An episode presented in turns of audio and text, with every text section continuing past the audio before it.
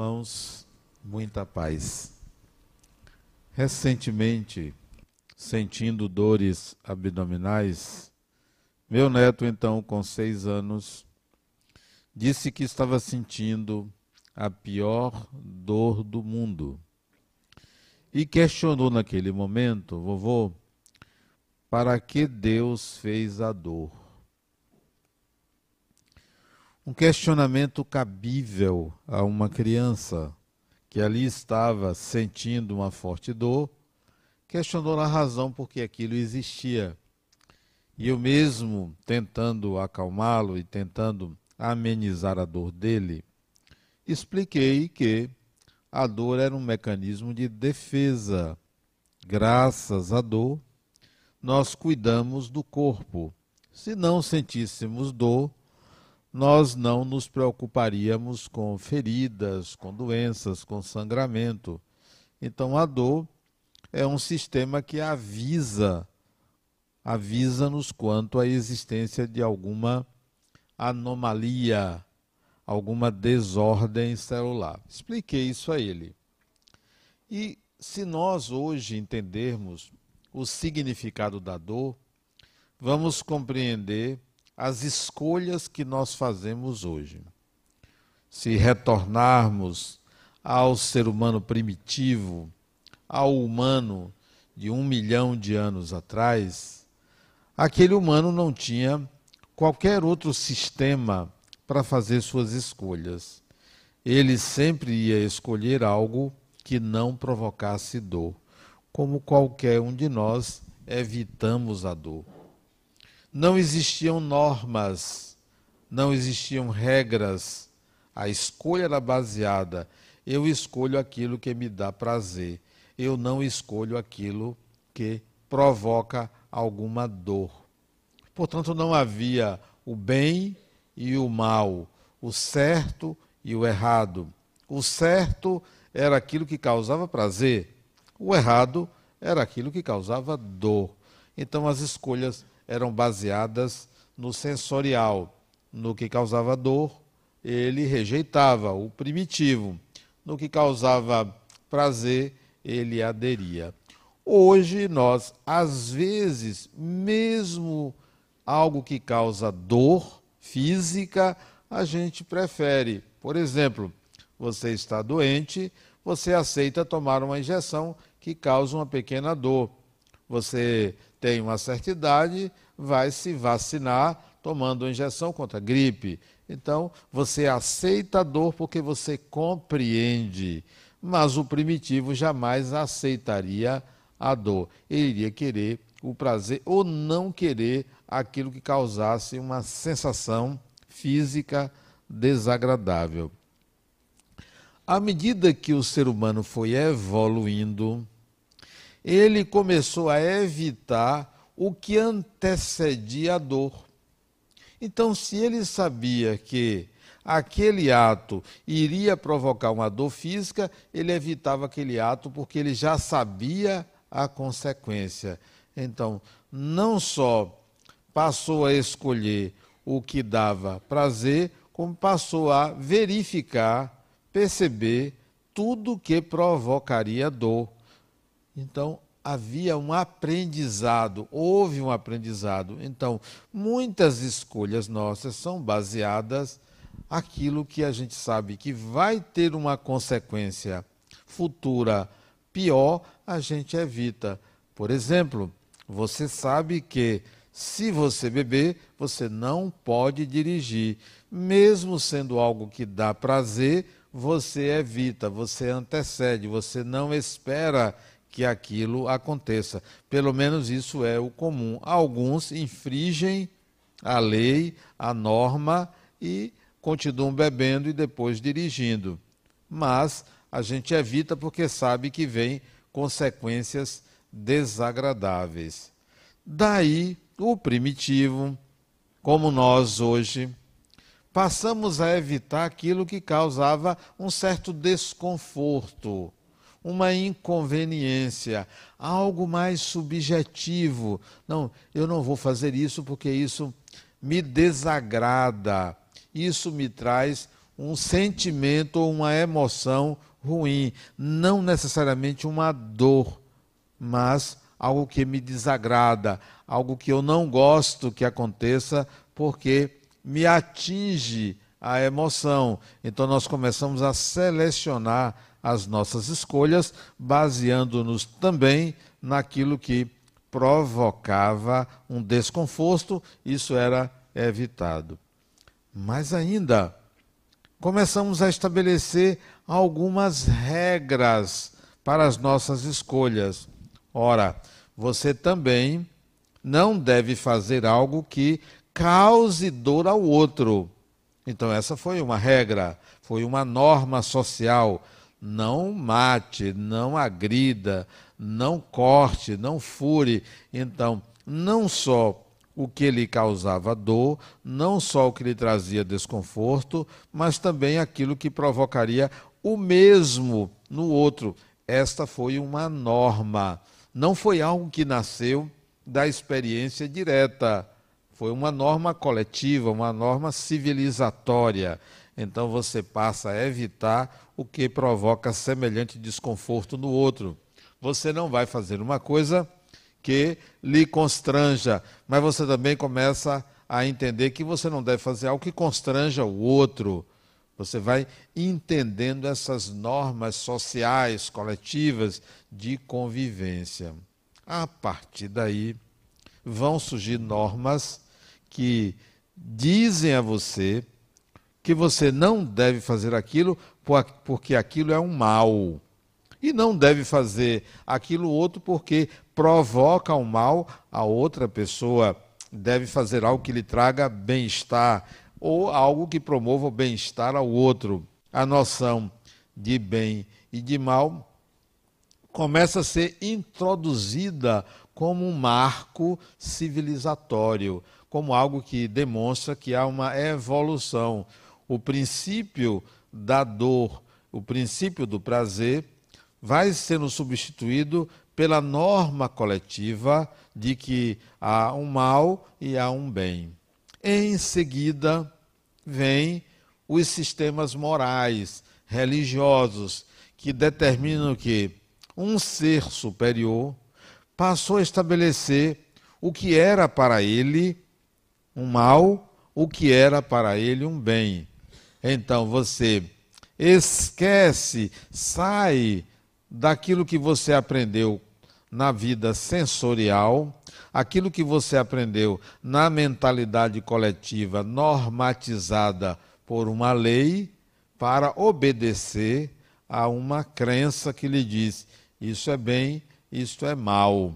Por exemplo, aprendemos lá, lá atrás, na Idade Média, que se você fizesse um mal que contrariasse a sua crença, existia uma forma daquilo se transformar num bem. Bastava que você pagasse ao representante daquela crença.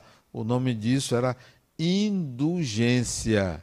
Então, existia um sistema regulador do bem ou do mal na terra, mas isso não era um dado da experiência direta, era um sistema de controle da população. Resultado disso é que hoje, em pleno século XXI, querendo ou não, conscientes ou não, nós nos pautamos por um sistema dialético. Um sistema que diz isto é bem, aquilo é mal. Fazemos o bem ou fazemos o mal e temos consequências. Se fizermos o bem, vamos obedecendo à lei humana, vamos estar dentro da lei e não seremos incriminados. Fazendo o mal, seremos considerados fora da lei, nos submeteremos, submeteremos às penas da lei. Mais ainda, todas as nossas escolhas obedecem princípios religiosos. Sabemos por um condicionamento psíquico, sabemos que o mal foi estabelecido como a regra que contraria os ditames divinos, e o mal é ser impaciente, ser intolerante, ser discriminador, agredir o próximo, ferir o próximo, e uma série de preceitos, uma série de comportamentos condenáveis àquele Deus, então nós estaremos submetidos a o que esse Deus proclama para aqueles que fazem o mal, lhe desobedecendo. Seguimos o bem estabelecidos pelas nossas crenças, então nos sentimos bem quando fazemos o bem, porque sabemos que haverá uma recompensa futura para o bem que fazemos. E aí a vida, o nosso desenvolvimento é pautado em cima dessa dialética ou escolhe uma coisa ou escolhe outra. E nós vamos seguindo como se existissem apenas duas possibilidades: ou vai por aqui ou vai por ali. Quando nós sabemos que as escolhas humanas ultrapassam o número dois, ultrapassam a escolha de que ou é isso ou é aquilo. Não podemos pensar mais desta forma, porque isso é limitador. É como se você fosse numa cidade do interior e existisse apenas uma rua onde ou se vai ou se volta. Só existiam duas opções: ou vai para lá ou vem para cá. Será que nós vamos pensar exatamente dessa forma que para tudo só existem duas escolhas? conforme uma cidade do interior, é como se nós morássemos numa casa que só existissem dois quartos. Ou você vai para um, ou você vai para outro. Não tem cozinha, não tem sala, não tem saída para o quintal, não tem área de serviço, não tem nada. Só existem duas opções. Nós sabemos que não é assim. Da mesma maneira, a gente pensar que o nosso psiquismo ou é só masculino ou é só feminino. Não existe outra possibilidade. E nós sabemos que isso não corresponde à realidade e não depende de uma normatização externa por quem quer que seja, por desígnio de ninguém, pode determinar o que é o psiquismo humano. Não há essa escolha. Eu escolho ser isso, eu escolho ser aquilo. Não. Eu sou isto por enquanto ou sou aquilo. Não é uma escolha é um mosaico de possibilidades.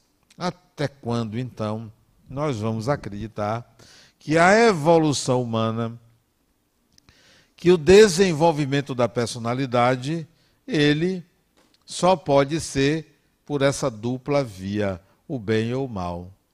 Da mesma forma, se vocês observarem a, a questão racial nos Estados Unidos, é muito difícil você encontrar um moreno nos Estados Unidos. Porque havia uma visão dialética: ou é branco ou não é branco. Não existia assim, ou é branco, ou é amarelo, cor de rosa, azul, verde, etc. Ou você era branco ou você era branco. se você era negro, você não era branco, então branco não se mistura com negro. Num racismo quase que absoluto. Já no Brasil, olha, quanta gente que não tem a pele branca. Houve uma mistura muito grande, uma diversidade muito grande de cor de pele. Parece um arco-íris a coloração da pele no Brasil. Já lá nos países é, chamados desenvolvidos, essa miscigenação, essa mistura é mais difícil, porque ela é dialética ou é isto ou não é isto. No Brasil, ou é isto, ou é aquilo, ou é aquilo outro, mais aquilo. A diversidade é muito grande. Nós saímos, em termos de cor de pele, nós saímos da dialética. Não existe brancos, pretos, pardos, não existe uma quantidade delimitada. Por enquanto, ainda existe essa necessidade de colocar uma opção. Não deveria ter opção de etnia ou opção de raça, né? Todos somos humanos. Qual é a sua raça? Humana. Embora tenha muita gente, muita gente que pareça cachorro, mas a raça é humana, né? Então, a dialética está presente no nosso modo de enxergar a realidade. Por exemplo, há quem olhe assim: ou existe matéria ou existe espírito. Essa é uma dialética. Ou existe encarnados ou desencarnados, é outra dialética. Nós ainda não compreendemos, não temos essa percepção de que todos são espíritos. Essa é uma realidade. Todos são espíritos. Não importa se estejam encarnados ou desencarnados, todos são espíritos. Não temos essa visão. Mas ainda achamos que, olha a dialética como é. O nosso pensar dialético, isto é, o nosso pensar em duas polaridades únicas. Pensamos assim: existem espíritos bons e maus. Que só existe isso. Quer dizer, nós condicionamos o nosso modo de pensar. E com isso estreitamos a realidade. Observe se aqui nesse auditório eu deveria pensar: aqui só existem pessoas boas ou pessoas más. É verdadeiro isso? Seria um absurdo pensar assim. Se nós fôssemos fazer uma gradação de bondade e maldade, nós teríamos diferentes critérios para delimitar isto, mais ainda, cada pessoa teria uma diferente gradação a respeito do que é bem e do que é mal. Então, pensar dialeticamente é uma limitação. Ao mesmo tempo que a dialética do bem e do mal, ela é útil até determinado limite, ela é útil. Porque se não existisse a delimitação do que é bem, do que é mal, do que é certo do que é errado, nós não teríamos um equilíbrio na sociedade. Nós não teríamos uma sociedade. Não seria possível, porque cada um estabeleceria o que é bem e o que é mal. Isso viraria um caos. A sociedade não se organizaria. Então, ela é útil. Essa dialética ela é útil. Mas, no momento em que você compreende a dialética, compreende a sua função, no momento em que você já assimila o que é bem, o que é mal, assimilou isso, está na hora de você pensar fora da caixa. Está na hora de você ultrapassar a dialética. O que é assimilar o que é bem e o que é mal? É pensar assim: tudo que, que eu fizer, tudo que eu quiser, tudo que eu desejar, todo ato meu deve ter dois princípios, pelo menos dois princípios. Tem que me trazer bem-estar e, simultaneamente, levar o bem-estar às pessoas envolvidas no meu ato. Quando você faz isso, você está compreendendo o que é o bem e o que é o mal. Bem-estar. Aí vamos ao conceito de bem-estar. Bem-estar é o que traz um sentimento, uma disposição, uma harmonia interior. Bem-estar. Bem-estar necessariamente não é um gozo, não é um prazer, é o que traz um equilíbrio psíquico, é o que traz uma harmonia interior. Isso é bem-estar. Às vezes, o bem-estar pode ser um ato que venha a dizer não a uma pessoa a contrariar uma pessoa, isso pode ser um bem-estar, mas não julgado como um ato momentâneo. A longo prazo, cuidando do desenvolvimento do outro, o bem-estar é algo que vai trazer esta harmonização, este equilíbrio. Bom, se você assimilar bem o conceito de bem e mal, você já não vai mais se pautar por esta divisão ao se comportar. Você vai agir naturalmente, porque você já assimilou e você já começa a entender as atitudes das pessoas. Hoje à tarde, eu conversei com uma pessoa. Ela me procurou, é uma amiga minha de muitas longas datas, 15, quase 20 anos de amizade. Ela é uma das colaboradoras da nossa instituição. E ela estava me contando os problemas pelo que ela passa no trabalho, em família, em relação aos pais, aos avós, em relação a dinheiro, em relação à saúde, em relação a muita coisa. E ela se queixando de um determinado membro da família dela, se queixando. Eu coloquei para ela, Fulana, você não percebe que a tendência nossa é de terceirizar responsabilidades? é de culpar alguém, é de encontrar um Cristo para justificar o que se passa conosco.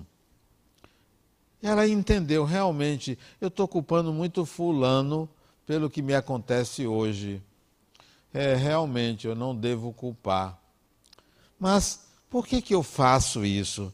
Eu disse, porque você ainda não entendeu que tudo o que acontece é para você, é provocado por você, é para o seu entendimento, é para a sua compreensão do que se passa com você. Aí ela disse: Mas quanto ao outro, deixe o outro errar. Deixe o outro errar. Ah, mas contra mim, o que você pode fazer com algo que já aconteceu há 40 anos atrás? Você vai fazer o que com isso? Você vai ficar culpando essa pessoa até hoje? Deixe ela ter errado. Não há mais o que fazer com a pessoa, há o que fazer com você. Revisite a experiência, ressignifique ela e dê a ela uma dimensão menor. Mas nós ficamos como julgadores dos atos alheios a partir da noção do que é certo e o que é errado. Todo ser humano, todo ser humano, tudo que faz é acreditando que é o certo. Todo ser humano. Ninguém faz nada acreditando que está fazendo errado. Mesmo aquilo que considera errado, faz porque acha que é a melhor coisa a fazer. Então, eu compreendo as bobagens, as besteiras, as futilidades, as atitudes pueris dos seres humanos, porque eles, vocês ou eu mesmo, quando tenho aquela atitude, é por acreditar que é a melhor maneira de resolver uma questão interna. Nós somos assim. Você é assim. Ah, mas eu não vou pactuar com o erro do outro. Eu não estou pactuando com o erro do outro, não. Quando vem contra mim, eu quero entender para que isso está acontecendo comigo. Para quê? Qual é a função da atitude do outro na minha vida, na minha história? Por que, que o outro entrou na minha história? Não pelas razões do outro, porque não me cabe analisar a vida do outro, o comportamento do outro, não me cabe vingar, não me cabe educar, resolver o problema do outro. Eu tenho que entender o que me falta para aquilo acontecer. É sair da dialética do bem e do mal. A evolução do espírito tem um limite para a dialética, ou melhor dizendo, a função dialética, ela tem um momento em que deve ser ultrapassada, em que deve ir adiante. Agora mesmo lá em cima, eu estava conversando com duas pessoas que dirigem comigo a instituição e eu tinha tomado uma decisão. Vamos fazer assim. Simples. Vamos fazer assim porque, se não fizermos assim, nós vamos ter seguinte, o seguinte complicador. Eu e duas mulheres, elas duas me apresentaram tantos argumentos para modificar a minha ideia, que eu abandonei a minha meu argumento. Eu não tinha a visão da quantidade de argumentos que a mentalidade feminina consegue encontrar. Eu não sei onde é que acha tanta coisa, tantas possibilidades. Adenal, mas se, mas se. E esses se foram aumentando tanto. 50% de uma, 50% de outra. Eu digo, sabe uma coisa? Eu já não sei mais o que fazer. E mais ainda, as duas não entravam em acordo. Porque se fosse o mesmo pensamento, não. Não, mas fulana, se fizermos assim, eu deixei as duas conversando, disse, olha, quando vocês chegarem a um acordo, me comunique para a gente passar a fazer assim, porque eu já tinha abandonado o modo como eu tinha pensado que deveria acontecer aquilo. Isso, para mim, é mente não dialética. Porque a mente masculina, ela é sim, sim, não, não. A mente feminina é talvez, quem sabe, tem que pegar primeiro o menino na escola, né? tenho que ver a roupa que vou usar, e aí vai. Tem, tem que ver se é dia de chuva, de sol, se o sapato é esse, é aquele.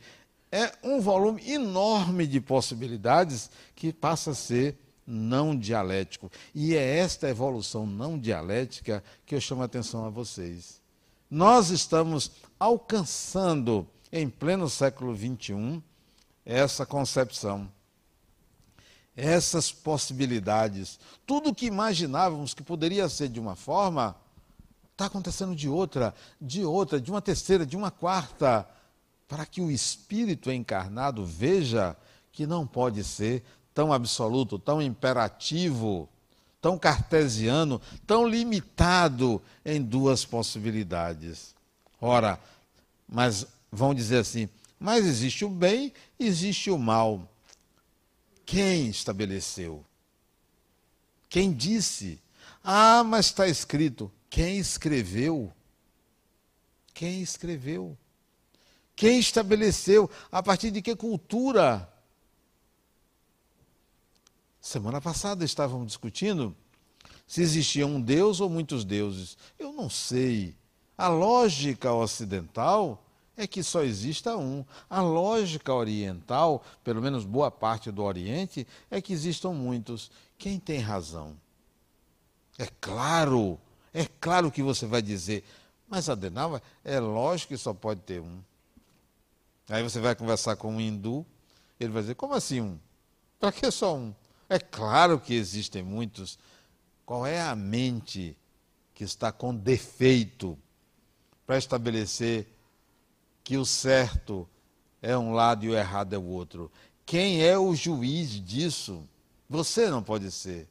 O sacerdote não pode ser. Um livro não pode ser. É melhor pensar assim: bom, para mim é um, mas para ele, o outro, é mais de um. Para um terceiro não tem. Para um quarto, a gente cria. Para um quinto, e aí vem a saída da dialética. Certo e errado são proposições psicológicas baseadas numa cultura, numa crença, útil até um estágio de desenvolvimento da sociedade. A partir de um certo limite, nós temos que ir além da dialética. Por isso que o tema dessa palestra é concepção não dialética da evolução. É a gente pensar além da dupla possibilidade. Não vou fazer nem o certo, nem o errado.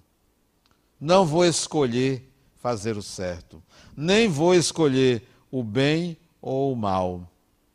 Vou pensar como o apóstolo Paulo pensava: tudo me é lícito fazer. Olha o que ele dizia: tudo me é lícito fazer, mas nem tudo me convém. Nem tudo me convém. Então, entre ilicitude e conveniência, ele busca a conveniência. Eu hoje adoto a palavra adequação. Eu gosto de fazer o que é adequado. Para quem? Para a minha concepção. Faço o que é adequado, às vezes mesmo contra leis consideradas cristãs, contra leis consideradas contra o Estado, mas eu vou fazer o que é adequado. E fico naquela expectativa. Se for pego, eu vou dizer, fiz, fiz. Qual é a consequência segundo a lei humana? Eu pago. Eu aceito eu me submeto, porque eu sabia as regras do jogo. Bom, quais são as consequências divinas que suponho que não sejam da forma como é pregado? Bom, vamos lá. Eu aceito, eu topo, eu vou viver isso. A, outra me disse: você não tem medo de ir para um umbral? Medo não. Primeiro, eu não acho que exista. Para mim. Existe para muita gente. E vão para um umbral, porque se a pessoa acha que existe, vão. Quanto mais você acreditar numa coisa, você vai para ela. Vai. A maioria vai, porque a maioria está na expectativa de não ir. Né? Está na expectativa de não ir. Eu não, não tenho expectativa nenhuma. Se eu for, aquilo já não será umbral, porque eu vou mudar. Vou mudar. Vou mudar. Vou mudar. Não cabe. É igual aquele que eu disse a semana retrasada. Fui no velório, eu comecei a contar piada. Não vou entrar na normalidade coletiva de que velório você tem que ficar triste porque a pessoa desencarnou. Foi antes ele do que eu. Não vou ficar ali chorando, né? Poxa, que eu vou contar uma piada. E contei uma piada, né? Vou dizer alguma coisa. Eu não vou entrar na mentalidade coletiva, porque a mentalidade coletiva é dialética. Vive de polaridades. Então, se encontrar um lugar escuro que tem muita gente gemendo, gente, vamos dar uma paradinha aí. Vamos dar uma paradinha nesse geme-geme e vamos ver outra coisa. Vamos pensar em outra realidade. Então não será mais umbral para mim. Então eu não tenho expectativa de não ir. Eu conto até com a possibilidade de dar uma passadinha para ver alguns amigos que eu sei que vão, vão estar lá. Vou dar uma passadinha lá, pegar meia dúzia de irmãos que eu tenho, sei que vão voltar para lá, né? Vieram de lá, vão voltar. Não, não entro nessa onda de, ah, não, mas isso é sério, você fica brincando. Ora, por que, que eu vou entrar novamente nessa mentalidade de que as coisas ou são sérias ou são de brincadeira? Não, as coisas podem ser sérias e a gente brincar. Eu estava conversando com o meu médico, que é um dos diretores dessa casa, e ele estava me dizendo as piadas que ele contou na cirurgia que ele fez em mim. Isso é você me cortando lá e fazendo piada, isso é, é para distrair, para distrair. Você vê, a gente está acreditando que está sendo ali tratado por uma pessoa que está vivendo um momento sério está contando piada. Porque é cabível. Nós é que não conseguimos juntar diferentes possibilidades por cada mente dialética, ou isso ou aquilo. Não, tem aquilo outro, tem outras possibilidades. Então, é importante a gente sair dessa mentalidade coletiva e aprender o que é adequado, o que é conveniente, o que é que de fato você pode fazer diferente daquilo que foi estabelecido. Porque o que é estabelecido é estabelecido para todos, como se todos fossem iguais. E não somos iguais. Nós temos direitos e deveres iguais, mas somos espíritos completamente diferentes uns dos outros. Pode ser seu filho, sua filha, sua mãe, seu pai, diferente de você. Pode ser gêmeo, pode ser até clone, mas são espíritos diferentes, porque um espírito não gera outro. Um corpo gera outro, mas um espírito não gera outro. Não é possível você pegar o espírito e dividir.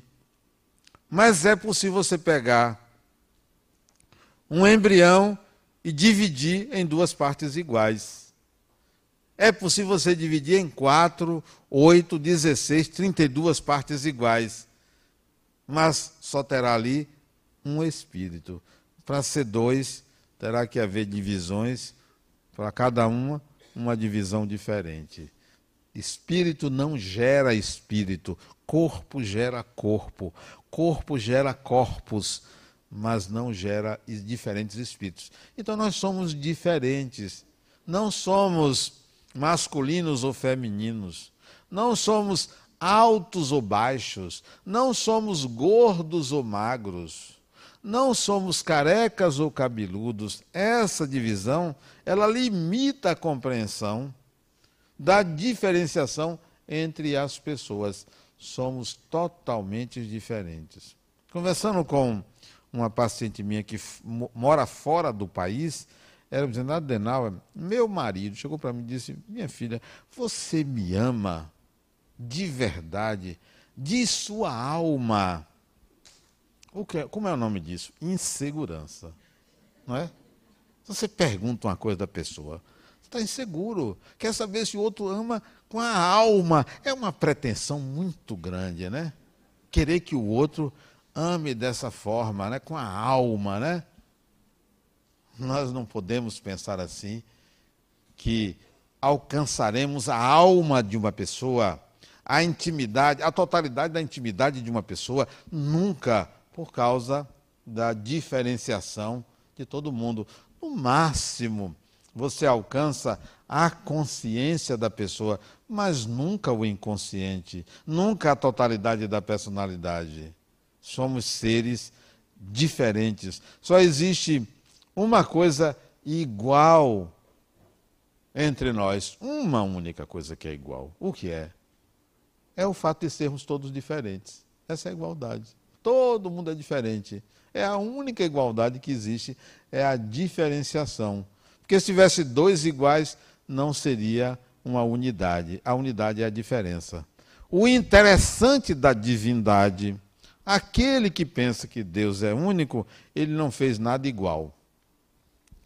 Aquele que pensa que são muitos deuses, esse fez a unidade da humanidade. Você veja que são concepções diferentes que cabem no pensar humano. Quando você sai um pouco dessa dialética, você pode enxergar essa diversidade. Você deixa de diferenciar pessoas por elas serem boas ou más.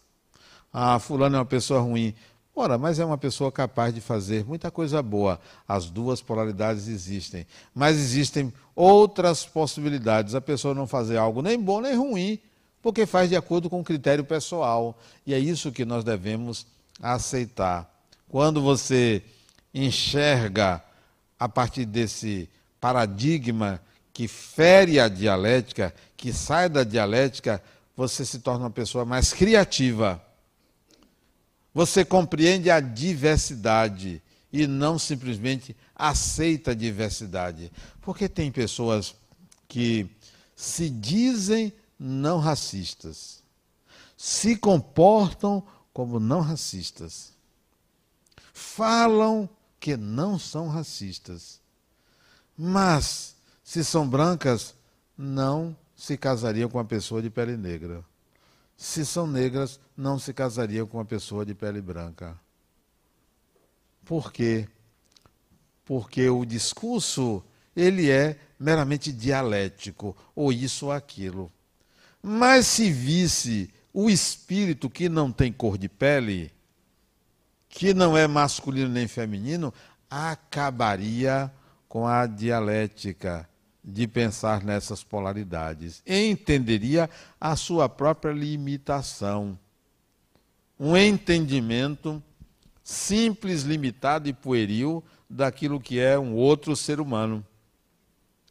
Quando nós saímos da dialética, a gente vê a riqueza que é a obra divina, a riqueza da diversidade em todos os sentidos. O Espiritismo veio para abrir a nossa concepção de mundo, a nossa visão de realidade. Veio para nos mostrar que somos espíritos, veio para mostrar que existe uma interação espiritual, existem faculdades mediúnicas, existe a reencarnação como um processo evolutivo. O Espiritismo veio para isso. Mas o que é que nós fizemos? Polarizamos. Pegamos o Espiritismo e utilizamos para autoajuda. Você precisa fazer a reforma íntima. Você precisa ser uma pessoa boa. Você precisa seguir o certo. Você tem que eliminar pensamentos negativos. Dividimos os pensamentos em negativos e em positivos. Isso não existe. Até energia, a gente pensa que tem energia positiva e energia negativa. Não existe energia negativa. Existe uma energia só. É uma modalidade de energia. Ou ela é ativa ou reativa. Só existe um tipo de energia. Mas nós achamos que existe energia negativa. Não existe energia negativa. Nós pensamos que o pensamento é negativo. O pensamento não tem um sinal de menos, não. Negativo é conta bancária. Está lá, vermelho, negativo. Não, não tem energia negativa. Adenal, se eu absorver energia negativa de uma pessoa, a pessoa não tem energia negativa, tem uma frequência energética, tem uma qualidade de energia. Não é negativa nem é positiva. É uma energia. Porque nós ficamos na dialética, na polaridade. Adenal, como é que eu faço para me proteger de uma pessoa que tem energia negativa, que sente junto de mim? Você quer saber? Abraça a pessoa. Deus me livre. Ou você não me perguntou? Se você acha que a pessoa tem uma energia negativa, é porque a sua é positiva. Então, dê a sua energia positiva para aquela que você acha que é negativa. Você vai resolver. Porque quem é que é maior? O negativo ou o positivo? É o positivo. Então, criatura, ah, mas não, isso eu não vou fazer não. Então, pronto, paciência. Melhor maneira de você se prevenir ao que você considera um mal do outro é você desejar o bem ao outro. Pronto. É a melhor proteção. Eu atendi uma pessoa que era cheia de colares. Saderá, isso aqui é para me proteger. Isso aqui, ó, é de Ansan. Isso aqui ó, foi benzido na igreja do Bonfim, cheia de proteção. Agora, toda sofrida, apanha da vida de tudo quanto é lado. Criatura, você não entendeu que não é isso que protege uma pessoa. Ah, Adenaldo, eu já fui no Bonfim, já me benzi, já fui em tudo quanto é lugar, na Igreja Universal, sessão de descarrego, já fui numa, numa rezadeira, já tomei um chá, um não sei o que, um bocado de proteção. interessante que ela tem mais ou menos uns 49 anos, mas ela parece que tem 70.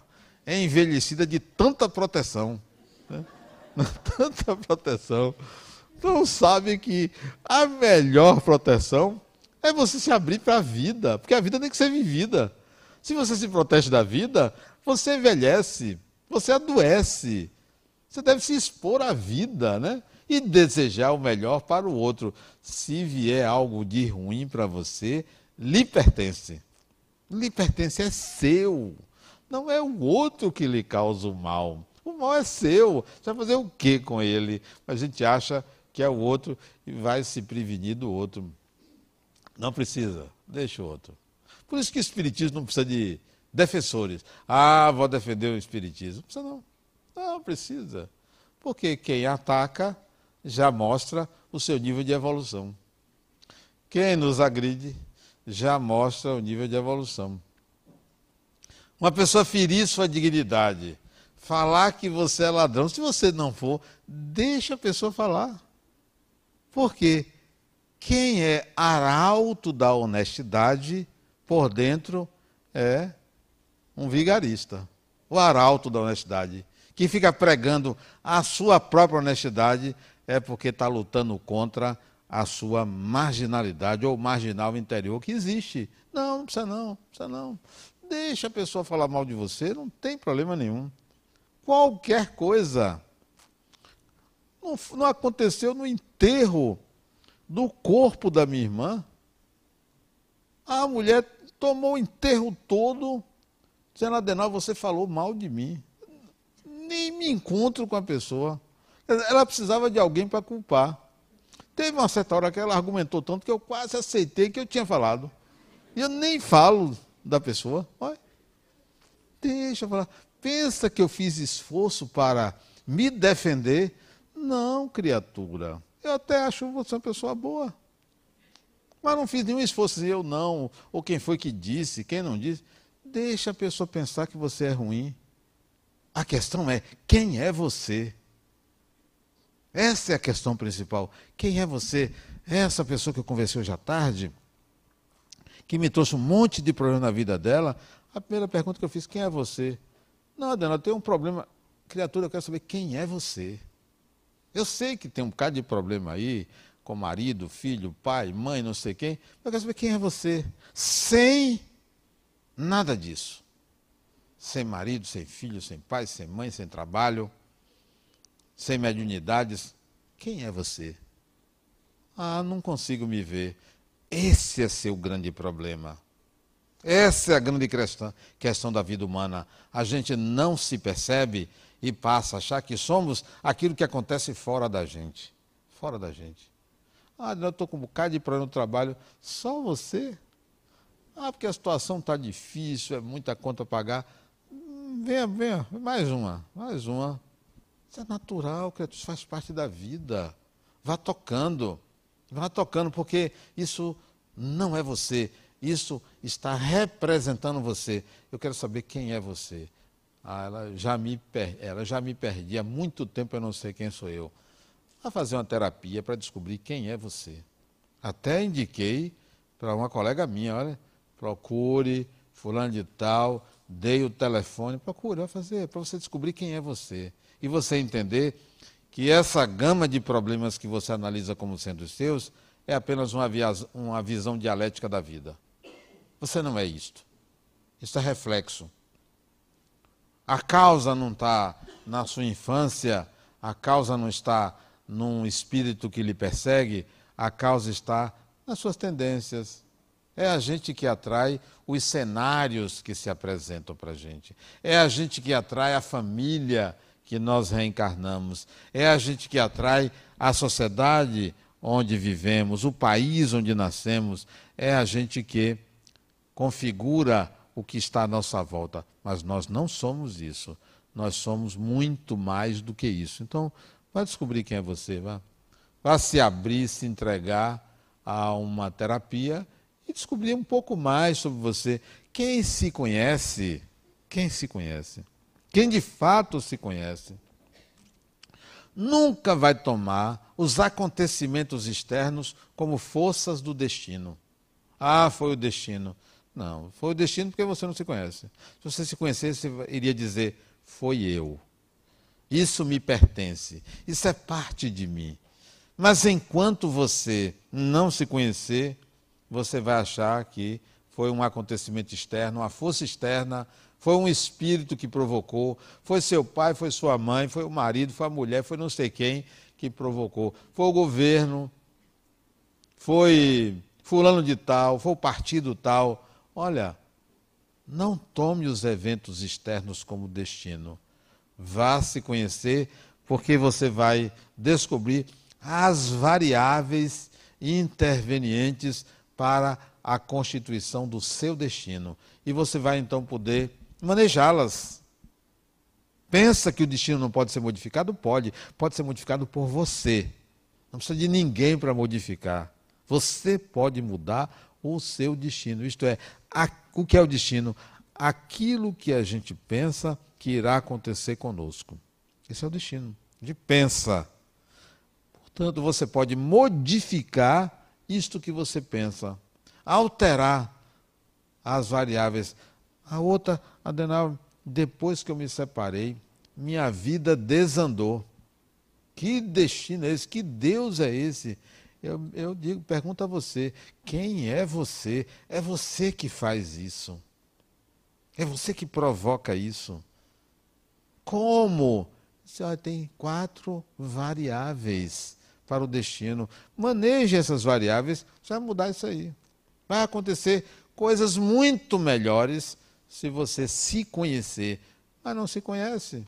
Está preocupada com a novela, com a rede social, está preocupada com A, com B, com C, com a série, não sei lá das quantas, você não vai conseguir alcançar isso. Ninguém quer ir para o sacrifício. O sacrifício de viver uma vida em que você não terceirize responsabilidade e que você se capacite para viver. Que você adquira habilidades para viver. A concepção não dialética da evolução do espírito é sair do certo e do errado, do bem e do mal e encontrar uma adequação nas suas escolhas e responsabilizar-se por elas. Muita paz.